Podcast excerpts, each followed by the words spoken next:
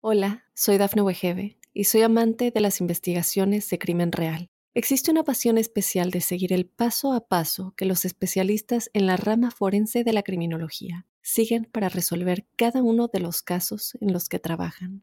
Si tú, como yo, eres una de las personas que encuentran fascinante escuchar este tipo de investigaciones, te invito a escuchar el podcast Trazos Criminales con la experta en perfilación criminal, Laura Quiñones Orquiza, en tu plataforma de audio favorita. Buenos días, buenas tardes, buenas noches o buenas en el momento que estén escuchando este podcast que se llama La Huella OVNI y estamos llegando al episodio número 86. Primero para quienes escuchan semana a semana quiero pedirles disculpas, fueron un par de semanas un poco complicadas de tiempo porque estoy en medio de una producción, estoy de viaje, eh, entonces todo se hace un poco más difícil y si bien los podcasts los tengo preparados, estas presentaciones no y tengo que tener tiempo de, de, hacerlas, de prepararlas, de editar el podcast y subirlo y eso me está retrasando un poco. Pero por ese motivo prometo hoy en el transcurso del día, seguramente uno por la mañana y otro por la noche, voy a subir dos episodios en vez de uno semanal para volver a lo que debería estar. Así que esta semana voy a subir el 86 y el 87. Obviamente si estás escuchando esto mucho tiempo después y tenés todos seguidos, te pido disculpas, pero tenía que contárselos a los que van episodio a episodio. Gracias a todos por estar ahí. Les recuerdo, mi nombre es Jorge Luis Zuckdorf. Me encuentran en redes, en Instagram soy arroba Jorge Luis S oficial, en Twitter soy arroba Jorge Luis S-77 y tengo un mail que es las historias de George las historias de george.gmail.com. Ahí envíenme preguntas, comentarios, experiencias, todo lo que quieran que empecemos a tocar en el podcast. A partir del episodio número 100 voy a empezar a responder las nuevas preguntas. Seguramente lo vamos a armar como una segunda temporada de la huella ovni, algunas cosas seguramente van a cambiar, pero por ahora tenemos unos 15 episodios más con todo el material que ya está grabado pero les pido que por favor sigan enviando preguntas porque ese es el punto con el cual el podcast puede continuar. Si yo tengo el material, las dudas de ustedes e incluso sus experiencias en primera persona, podemos seguir de manera infinita. Pero este espacio lo construyen ustedes, no yo. Eso recuérdenlo. Entonces hablamos de lo que ustedes quieran. También es importante recordar que este es un espacio en donde no nos casamos con verdades absolutas de ningún tipo. Yo cuando empecé a investigar este tema tenía algunas preguntas, hoy tengo miles de preguntas más y honestamente esto es lo que quiero transmitirles, que estos temas abren puertas, abren ventanas y abren preguntas, preguntas y más preguntas. Hay gente que tiene certezas, yo no me caso con esas certezas, quiero dar esos argumentos a cada uno para que cada uno de ustedes, al igual que yo, pueda sacar sus conclusiones propias y llegar a sus propios este, a sus propias definiciones por decirlo de alguna manera. También es importante eh, que yo estoy muy orgulloso de que este es un espacio en donde hemos tenido y tenemos investigadores de todo el mundo hablando, tenemos expertos de todo el mundo, tenemos científicos, tenemos muchas miradas.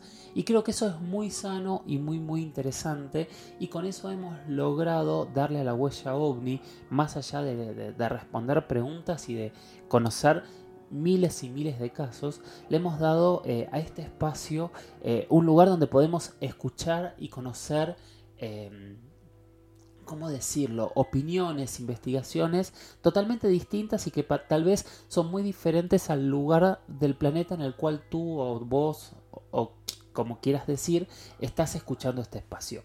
Y hoy vamos a seguir con eso. Hoy vamos a, entrevistar a un investigador eh, proveniente de Paraguay que se llama Ronald, Ronald Maidana. Perdón que es un gran investigador. Yo lo conocí hace muchos años eh, yendo a grabar a, un este, congreso ufológico en Brasil. Ahí me lo presentó además Baer, estuvimos charlando mucho.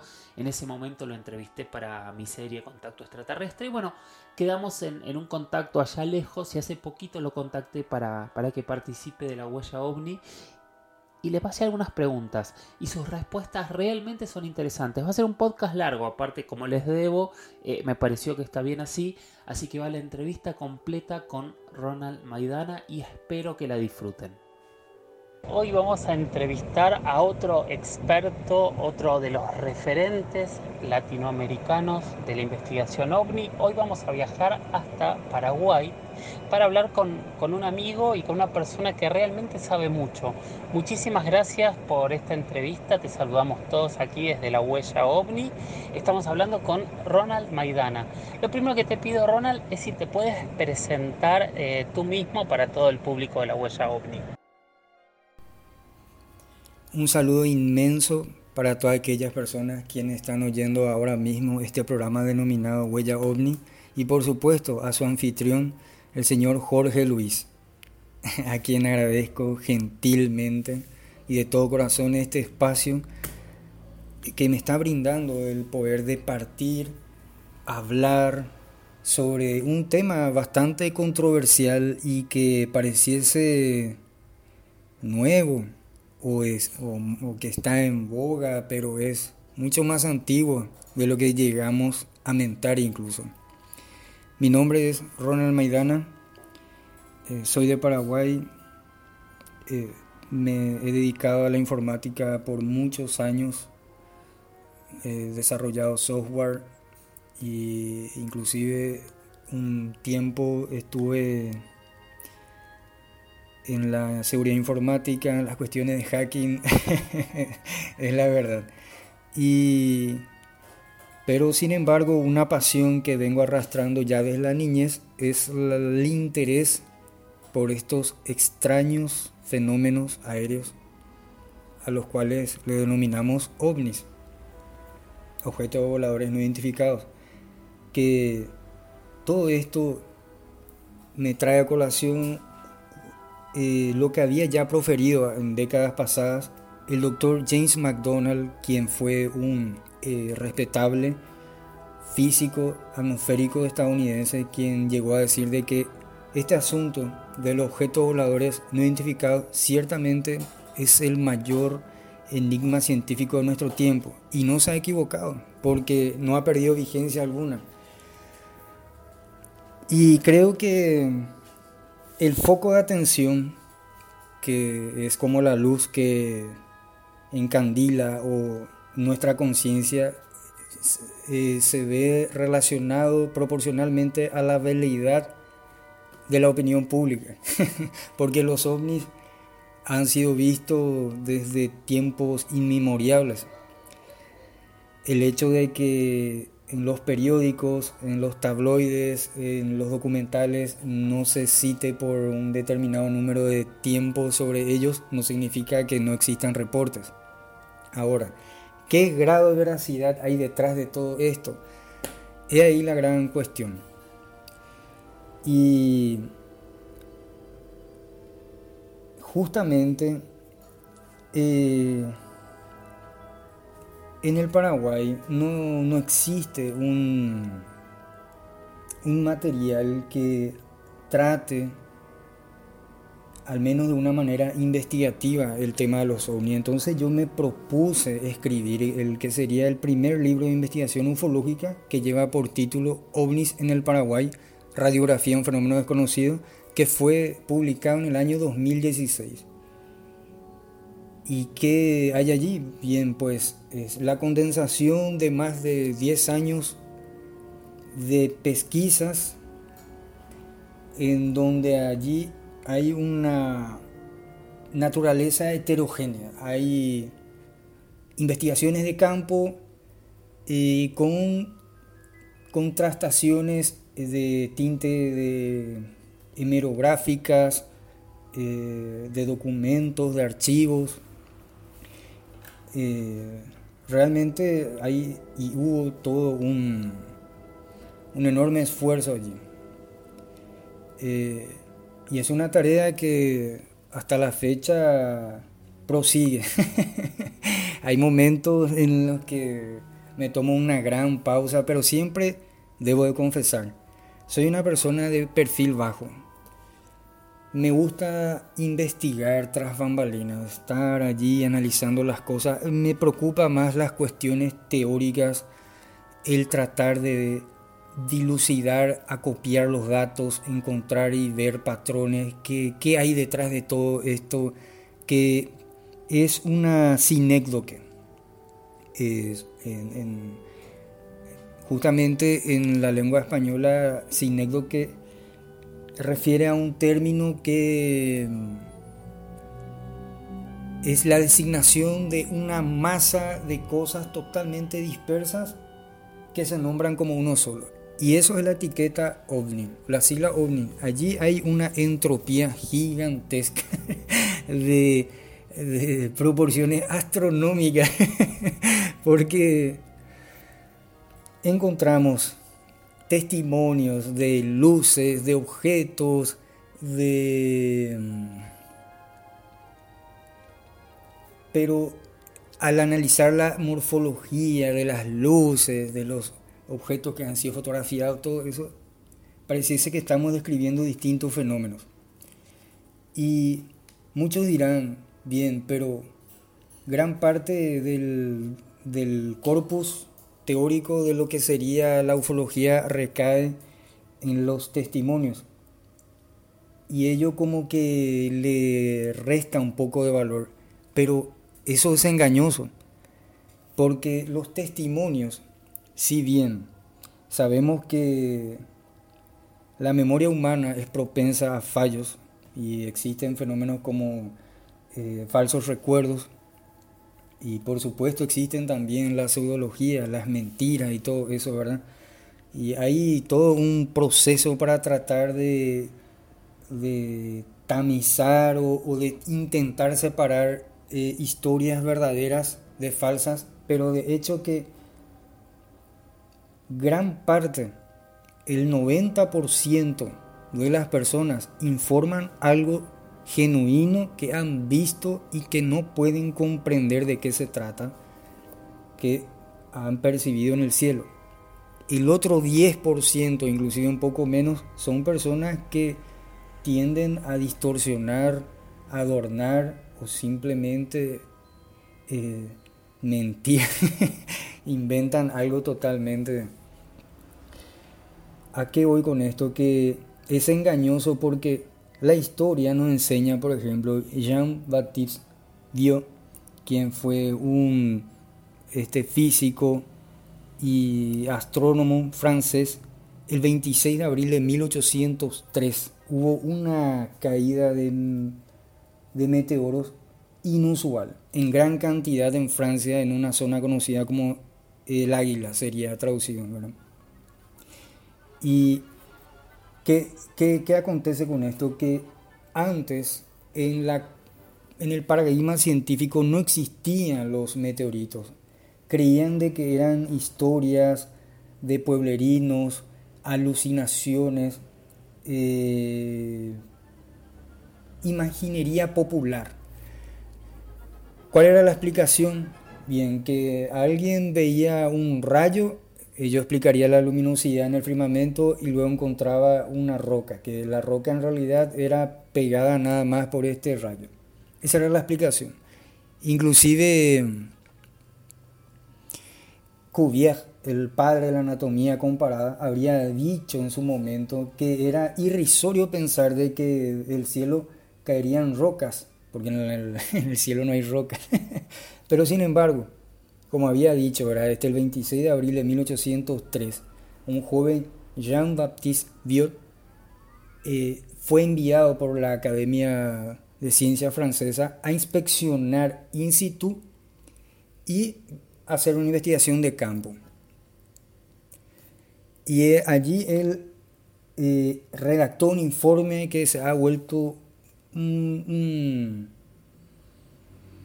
clásico en la historia ¿Por qué? Porque condensó su informe en dos grandes segmentos. Uno habló de la evidencia física y la evidencia moral. La evidencia física habla de que encontró eh, elementos físicos, pedazos de rocas dispersas que tenían el mismo patrón y en la parte moral de que mucho, una gran cantidad de personas bastante significativa había visto que esto había caído del cielo. Y gracias a esto los meteoritos ingresaron en el paradigma científico, o sea, desde aquel entonces fue comenzado a estudiarse en serio. ¿Qué pasa con los ovnis? Los ovnis no tienen todavía un punto de entrada en el paradigma científico. Todo este mare magnum teórico no tiene un lugar. Yo a veces no quisiera ser pesimista, pero tengo serias dudas de, que si la ciencia realmente está preparada para detectar vida extraterrestre. Ni siquiera entendemos el concepto de vida y mucho menos lo que es inteligencia. Y aún así, no entendiendo qué es el fenómeno de la vida, qué es el fenómeno de la inteligencia, nos animamos a buscar otras vidas, otras inteligencias. Cuando en la misma Tierra existen otras inteligencias no humanas que la ciencia hasta la fecha tiene sus dudas, no las reconoce del todo. Inclusive se habla de inteligencia vegetal. Parecería algo este, eh, chistoso o fantasioso, pero, pero son posibilidades. Pero sin irnos tanto del tema, es un tema bastante profundo y largo, ciertamente. ¿Por qué? Porque siembra en el ser humano una esperanza de poder entendernos, de poder comprendernos y también de poder llenar ese tal vez vacío existencial de, no sentirse solo él en medio de, de este universo sempiterno infinito.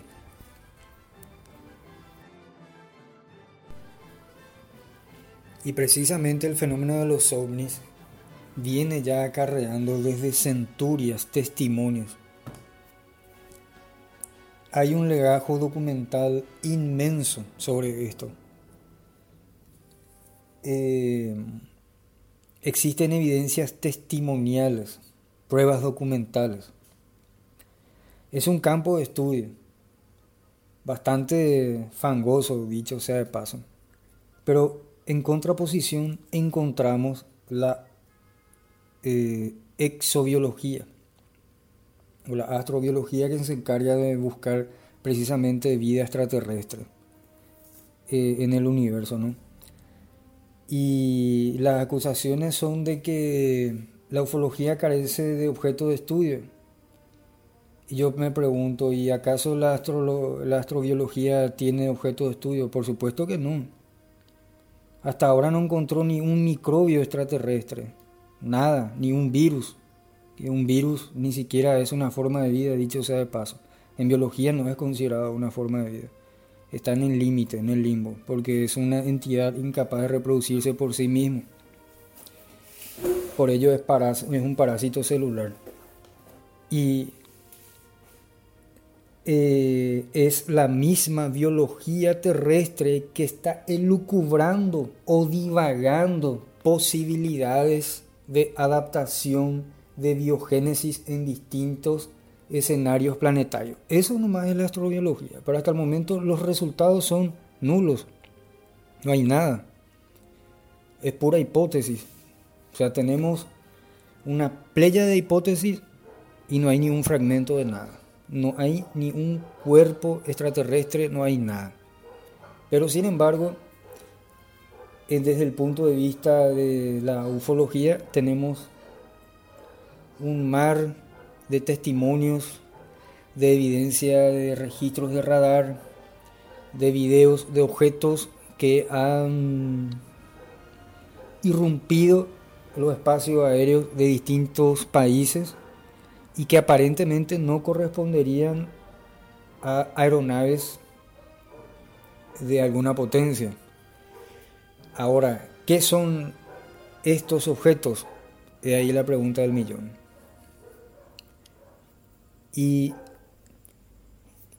si no me equivoco, por lo menos existe 150 hipótesis que tratan de explicar qué son los ovnis, de los cuales uno ha percolado con mayor énfasis en toda la opinión pública y cuál es la hipótesis extraterrestre. Y luego aparecen ya otras vertientes. Hola, soy Dafne Wegebe y soy amante de las investigaciones de crimen real. Existe una pasión especial de seguir el paso a paso que los especialistas en la rama forense de la criminología siguen para resolver cada uno de los casos en los que trabajan. Si tú, como yo, eres una de las personas que encuentran fascinante escuchar este tipo de investigaciones, te invito a escuchar el podcast Trazos Criminales con la experta en perfilación criminal, Laura Quiñones Orquiza, en tu plataforma de audio favorita. ¿Cómo empezaste a investigar el fenómeno ovni? Bueno, y empecé a investigar este fenómeno, o más bien la simiente de la curiosidad de todo ello fue en mi niñez, a la edad de 12 años, cuando había visto el infame vídeo de la supuesta autopsia al extraterrestre Roswell, que sabemos que es totalmente falso. Es la mayor... Eh, es el mayor fraude de la historia ufológica. Pero sin embargo, ello fue el motor o el acicateo para las elucubraciones del tipo esto es un extraterrestre y así se ve fascinante su fisionomía y me comenzó a interesar entonces la posibilidad de vida en otros mundos y luego comencé a adentrarme en la astronomía, incursioné en el ámbito de la astronomía aficionada en el colegio había fundado la Academia de Astronomía del, Colegio Monseñor Lasaña con un amigo que hace muchos años no, lo veo, no sé más nada. Habíamos este, concertado charlas en la utilización de telescopios, eh, muchas cosas, ¿no? Pero todo ello también me llevaba a mentar en la posibilidad, ¿será que los ovnis guardan relación con la vida extraterrestre, son realmente naves tripuladas, qué de veracidad hay en ello o no, y todo ello también a la par me eh, propulsó a comenzar a adquirir materiales sobre la temática, pero debo de confesar que también me he dado cuenta la facilidad con que se puede fraguar casos. Y ello entonces me condujo de la mano al, desencanto de manera inexorable y concluí de que todo eran patrañas. Hice una falacia de, reducción de, o de la generalización. Pero eso es lo que debo decir, ¿no? Que tuve mis momentos de eh, negacionismo más que escepticismo, porque el escéptico, hablando de, la manera más objetiva, es la persona que duda. El negacionista niega. Y yo me torné un escéptico tirando para el negacionismo hasta que en un momento senté cabeza y dije, bueno, ¿y cómo estamos por casa? ¿Qué hay de informes de objetos voladores identificados en nuestro país? No puede ser que en otros países nada más se vea y aquí no. Y de entonces atesoro un recorte de prensa del desaparecido diario Noticias del año 1996 que publicaba ovnis eh, en la guerra de la Triple Alianza.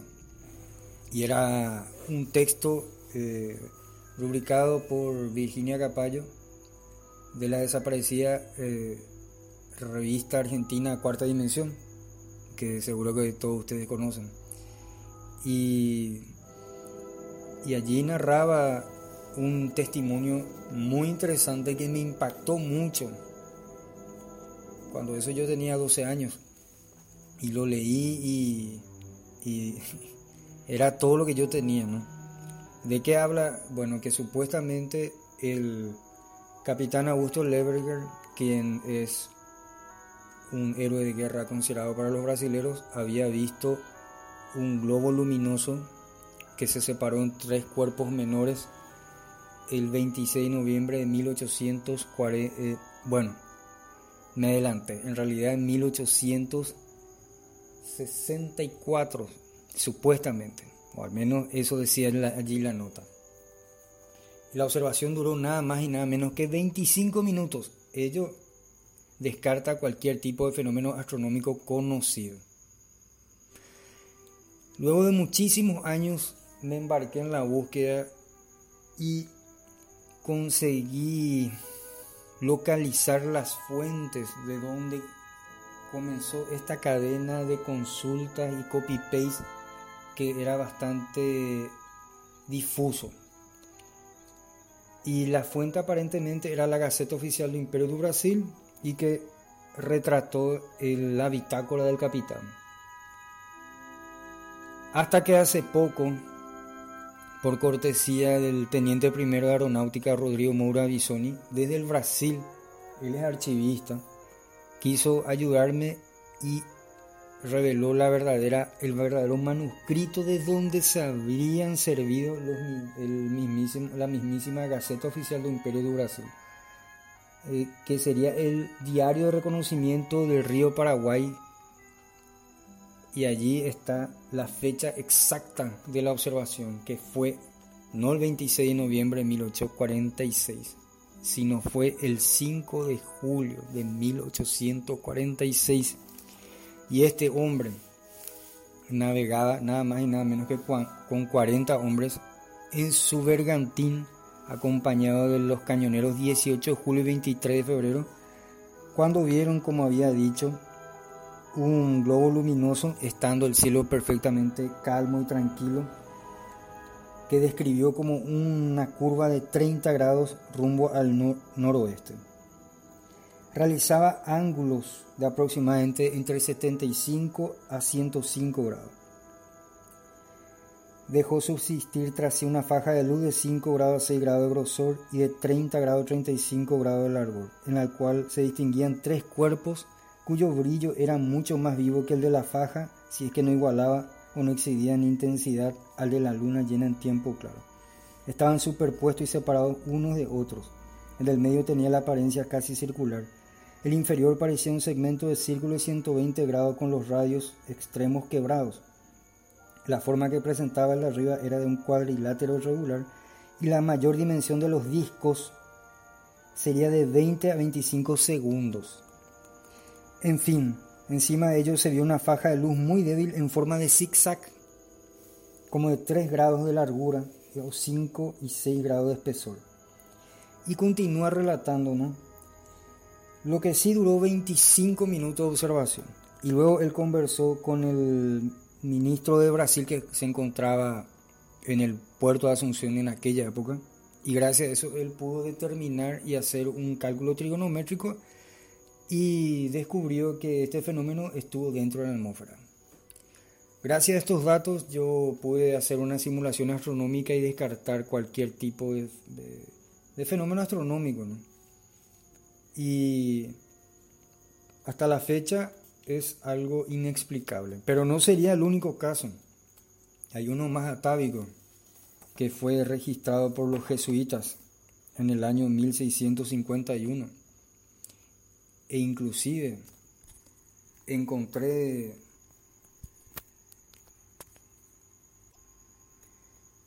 eh, una interesante entrada que aparece en un documento jesuítico denominado Relación Historial de las Misiones de los Indios, que llaman chiquitos, que están a cargo de los padres de la Compañía de Jesús de la provincia del Paraguay, eh, que fue escrito por el padre Juan Patricio Fernández, es del año 1726 y que dice así, retirábanse una noche, acabado de rezar el rosario a sus casas, cuando de repente descendió del cielo un globo de luz que esparció por el contorno sus rayos y llenó a un mismo tiempo sus corazones de júbilo y reverencia, y que esto fuese cosa más que natural, lo demostraron los efectos causados en aquella santa cristiandad. Una vez más, eh, de hecho que en el caso jesuita que había mencionado someramente del año 1651, el jesuita que había registrado esto que probablemente fue justo Mansilla, interpretó como un signo de la providencia, algo divino, porque habla de que un, un objeto luminoso del tamaño y similar a la luna llena se desplazó por el firmamento lentamente, infundiendo temor y pánico. En este caso, el que había sido escrito por el padre Juan Patricio Fernández en el año 1726, también da una interpretación de tinte este, celestial, ¿no? que sería algo de Dios. Y me interesan mucho los casos antiguos. ¿Por qué? Porque no está la contaminación de, de esta cultura pop de la, y de la ciencia ficción misma. Es mucho más atrás en el tiempo, cuando ni siquiera tampoco existían eh, ingenios voladores manufacturados por el hombre.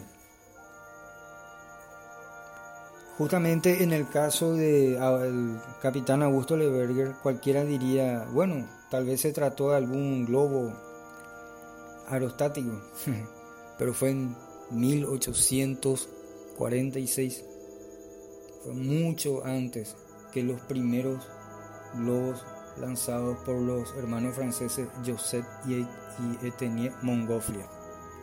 Y fue 18 años antes de la guerra de la Triple Alianza, o conocida también como Guerra do Paraguay para los brasileros o Guerra Guazú. Eh, para que alguien dijese que se, pudo haber tratado algún globo del Marqués de, de Caxias, pero no viene el caso. Y encontré casos, valga la redundancia, de eh, observaciones de ovnis que habían acaecido en cielos paraguayos en el proyecto Libro Azul de febrero de 1948, de julio de 1965, varias observaciones de ovnis que se dieron en el Chaco, esferas que soltaban otros cuerpos orbiculares también, que desprendían destellos, luces de colores y los testigos eran pilotos. Eh, o el caso de un artefacto que descendió del cielo y que habría aterrizado supuestamente en el patio del Colegio Nacional de la capital.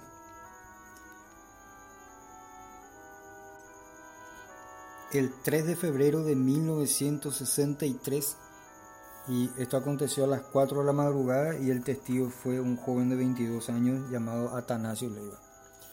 Un caso que apareció como una entrada en el famoso, en el famoso perdón, catálogo Magonia que fue elaborado por Jacques Vallée y que aparece en, su libro célebre Pasaporte a Magonia. Y bueno, gracias a esa pista yo llegué a la fuente y comencé a investigar y todo ello está descrito precisamente en el libro y he entrevistado militares de alto rango, algunos de ellos vicealmirantes de la, de la Armada misma, quienes en el año 1978, estando de guardia al, norte mismo del país, en el buque Minador 3, habían visto un, una luz muy potente a menos de 150 metros de distancia de ellos que comenzó a acercarse lentamente y estaba sobre el río y cerca de un pequeño banco de arena que en aquella época la marina utilizaba como una huerta provisional. Inclusive tanto era el brillo que iluminaba las aguas del río. Y el temor, el estupor que hubo allí fue tal que Hubo la orden de fuego, pero el marinero de guardia no quiso disparar porque tenía miedo de que esa cosa, como había dicho, en guaraní lo describió. En guaraní dijo eh, que le, daba miedo que eso responda. Y también entrevisté pilotos, eh, controladores de tráfico aéreo, que todo ello está sentado en el libro. Realmente invito a las personas que quieran ver o eh, leer un poco sobre lo que ha acontecido en este país que es totalmente desconocido en el ámbito ufológico se van a sorprender luego de, de recorrer por los capítulos en los que voy describiendo los casos. Y todo está perfectamente documentado. Allí están los nombres de los testigos los documentos los recortes de la época las contrastaciones el análisis de las imágenes las consultas con meteorólogos eh, las simulaciones por ordenador del cielo, de verificación de tránsito de satélites, etcétera, etcétera. Es un viaje apasionante, es todo lo que puedo decir y el trabajo es inmenso también. Y es difícil decir qué caso eh, es el más significativo puesto que todos han producido una huella en mí y precisamente varias cosas se han quedado fuera del tintero porque faltaban datos, faltan entrevistar a los testigos y esto no se acaba porque hay muchísimos casos que no aparecen en el libro y otros que eh, fui descubriendo con el devenir del tiempo. Paraguay es una zona con muchos casos. Creo que es pronto para responder esa pregunta. Y realmente me preocupa más la calidad de los informes que la cantidad. Y una cosa que creo es de menester recalcar es el hecho de que todos los estudios, al menos que, que he visto y estuve analizando desde hace bastante tiempo, están mezclando todo, al menos los análisis estadísticos ovni y los que son obvios, objetos voladores identificados versus los objetos voladores no identificados. Pero allí estamos mezclando todas las cosas. Por eso es que nunca encontramos ninguna regla, no hay todavía ningún enunciado teórico de nada. Hay una entropía. Hay que ordenar los datos. Y la famosa ley horaria que había sido descubierta por Jacques Vallée ha perdido este, vigencia. Y él mismo, lo ha, él mismo consideró eso. ¿Por qué? Porque la supuesta ley horaria, aquella que manifestaba que había un pico de observaciones de ovni entre las 16, 30, 19 horas y luego a la, a la madrugada alrededor de las 3, más bien reflejaba hábitos de comportamiento de la sociedad, más que otra cosa. No había un carácter fenoménico genuino allí. O sea, en otras palabras, las probabilidades de que un observador esté despierto a ciertas horas era más bien lo que se reflejaba allí. Y también el hecho de que, no, que hay otras posibilidades como que a lo mejor existan fenómenos luminosos diurnos pero como el sol contamina con su magnitud de brillo la cúpula celeste de tal grado que hace inapercibible a, nuestra, a nuestra vista, ¿no? Hola, soy Dafne Wegebe y soy amante de las investigaciones de crimen real. Existe una pasión especial de seguir el paso a paso que los especialistas en la rama forense de la criminología siguen para resolver cada uno de los casos en los que trabajan. Si tú, como yo, eres una de las personas que encuentran fascinante escuchar este tipo de investigaciones, te invito a escuchar el podcast Trazos Criminales con la experta en perfilación criminal, Laura Quiñones Orquiza, en tu plataforma de audio favorita. ¿Y cuál es el caso eh, más impresionante que te haya tocado investigar a ti en primera persona? Difícil contestar, sinceramente, Jorge. Y mira, podría ser un caso bastante peculiar el, el denominado Tañarandú, tierra de herejes irreductibles, eh, que se encuentra en Misiones. Eh, tiene connotaciones históricas el nombre.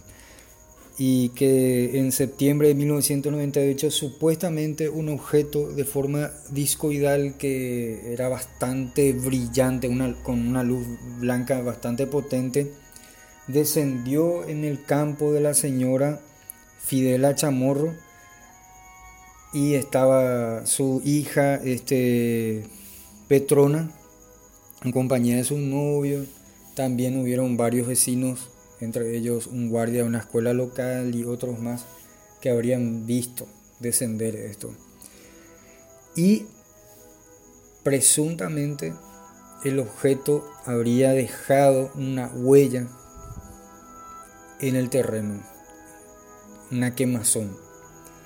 Yo me fui luego de muchos años a investigar y el, el terreno, el lugar, se encuentra yermo o casi yermo en la zona se está empobrecida, a pesar de que, como me había comentado la, dueña del predio, la, señora Fidela, ha intentado infructuosamente plantar tomates, mandioca, nada funciona. Todo lo que intenta sembrar no prende, no, no germina. Y de hecho que yo en una inspección rauda vi algunas pocas plantas herbáceas en esa zona, en un radio de 10 metros aproximadamente. Eso está en el libro. Y em, esto fue representado pictóricamente por el artista popular Knife, ya desaparecido lastimosamente, eh, Cecilio Thompson. E incluso se retrató en una chapa grande que estaba en la entrada del pueblo que decía, la comunidad de Tañarandú da la bienvenida a los extraterrestres que nos visitan. Septiembre de 1998. Peculiar, ¿verdad? Son estas historias las que fueron eh, dejando una huella impresionable en mí. Y también fueron la excusa de conocer gente maravillosa, de recorrer mi tierra también, de probarme, porque el gran parte de estos viajes yo lo hice solo. Esa es la pura verdad. Cuando estuve por Uturuzú, fueron tres días allá en la cumbre de, la cordillera. Visité Italetra, lugar donde están inscripciones proto-guaraníes incluso. Y hablando históricamente, ¿cuál es el caso más fuerte? Eh, ¿Cuál es el caso que tú crees que es el más fuerte en Paraguay? Hasta el momento, Jorge, lastimosamente no he visto ningún ovni, ni tampoco he tenido ningún encuentro del tercer tipo con alguna entidad o algo así. Quisiera realmente. Siento como que le toco los talones al fenómeno y eso me pasó cuando estuve por la región conocida como Bocayatú en el año 2012. Eh, cuando en, aquel asentamiento varias personas vieron por varios días consecutivos un objeto con forma de disco. Y había un chico que incluso tenía muchísimo miedo. Nos llevé a entrevistar. Yo me había ido en compañía del equipo de Paravisión Noticias. ¿Y cuál es el caso eh, más impresionante que te haya tocado investigar a ti en primera persona?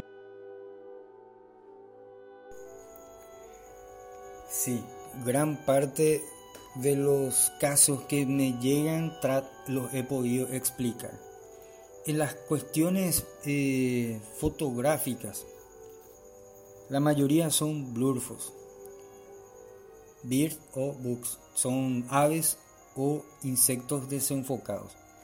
También los hay trucados, pero son insignificantes comparado con el número de personas probos eh, honestas que vienen con una foto, una instantánea y aparece casualmente un ovni fantasma también como se denomina. Nadie vio nada pero aparece ahí. Eh, ¿Eso qué significa? Que hubo un objeto bastante pequeño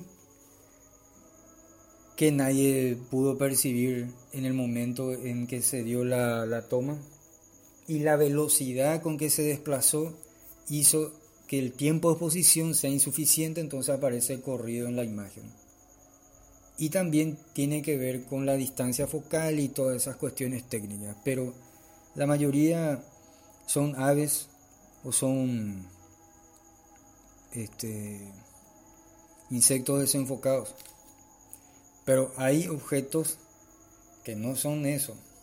Y uno de ellos precisamente fue el caso eh, Spiridonov, que coincidentemente fue en el año 2012 también. El año 2012 fue un año bastante interesante. Y allí hice un peritaje bastante profundo, consulté incluso con meteorólogos del Brasil, de Argentina y por supuesto del Paraguay, para descartar si se trataba de algún tipo de globo sonda, algún globo meteorológico y no fue el caso.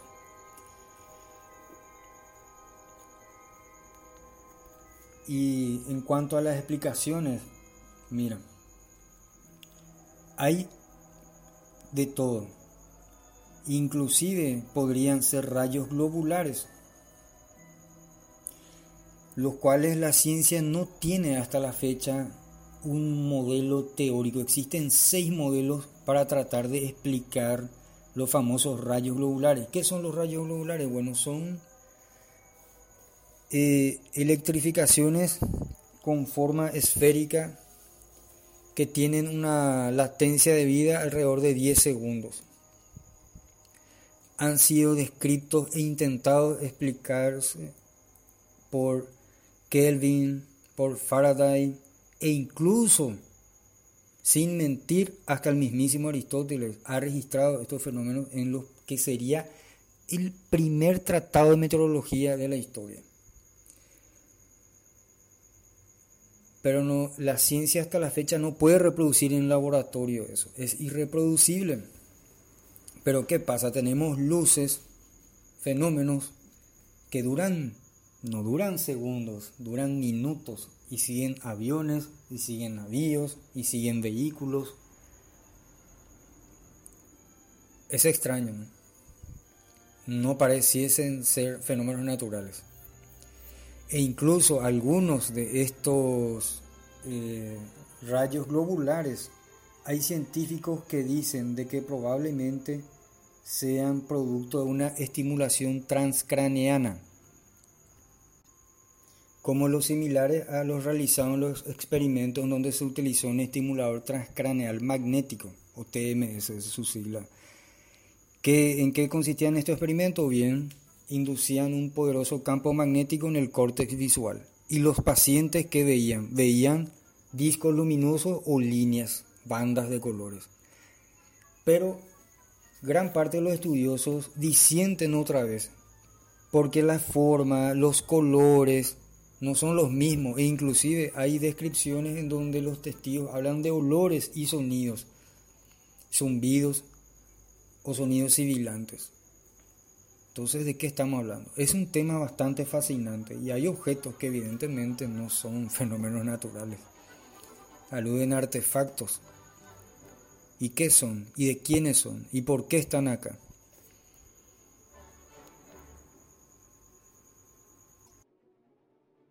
¿A todos estos fenómenos les has podido dar algún tipo de explicación? ¿Qué es lo que tú piensas que son? Y la verdad que hay mucho que decir y ha quedado un mar de cosas en el tintero. Por lo pronto, he realizado estudios eh, cuantitativos de percepción pública, o sea, de, qué piensan las personas sobre esto, con test inclusive de identificación de fenómenos en el cielo. Y también estoy como peleándome, pero estoy desarrollando en mis ratos libres una, una aplicación que utiliza inteligencia artificial mediante eh, módulos de reconocimiento de imágenes para tratar de identificar de qué se trata. Entonces, en una web alguien levanta una foto y se va a eh, ejecutar de manera automática y va a tratar de consultar su banco de datos o, de aprendizaje. Y allí entonces va a identificar si una nube lenticular, si eh, un satélite aparentemente, pero tengo problemas Debo de confesar porque hay objetos similares y da falsos positivos y el peritaje humano jamás va, va a ser reemplazado. Eso es un hecho. E, esto es más bien como un experimento lo que estoy haciendo.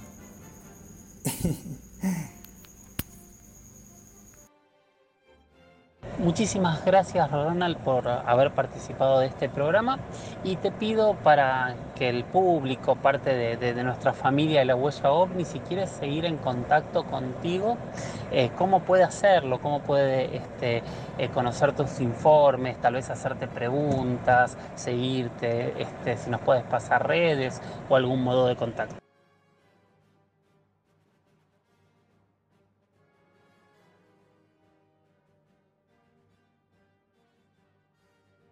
Bueno, bueno, gracias por haber llegado hasta aquí. Eh, como les decía al principio, sigan enviando preguntas, sigan enviando comentarios. Pueden hacerlo a, mis redes, a mis, este, a mis privados, a mi mail, a las historias de George gmail.com, a mi Instagram que es arroba Jorge Luis S oficial, a mi Twitter que es arroba Jorge Luis S 77. Eh, pueden hacerlo también directamente en las redes utilizando el hashtag numeral la.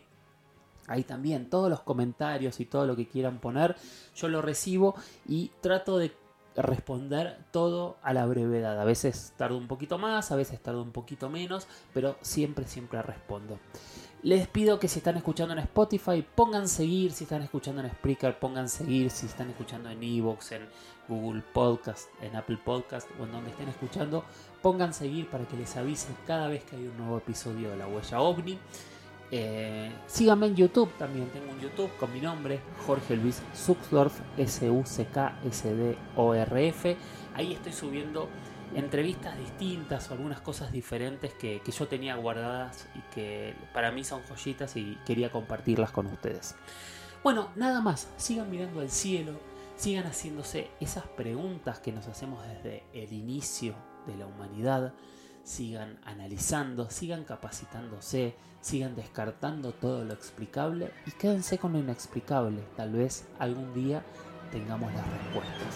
Gracias y nos escuchamos en el próximo. Chau chau.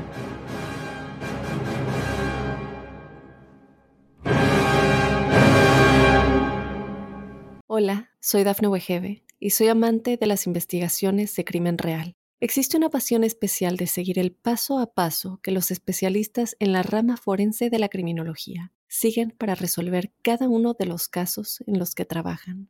Si tú, como yo, eres una de las personas que encuentran fascinante escuchar este tipo de investigaciones, te invito a escuchar el podcast Trazos Criminales con la experta en perfilación criminal, Laura Quiñones Orquiza, en tu plataforma de audio favorita.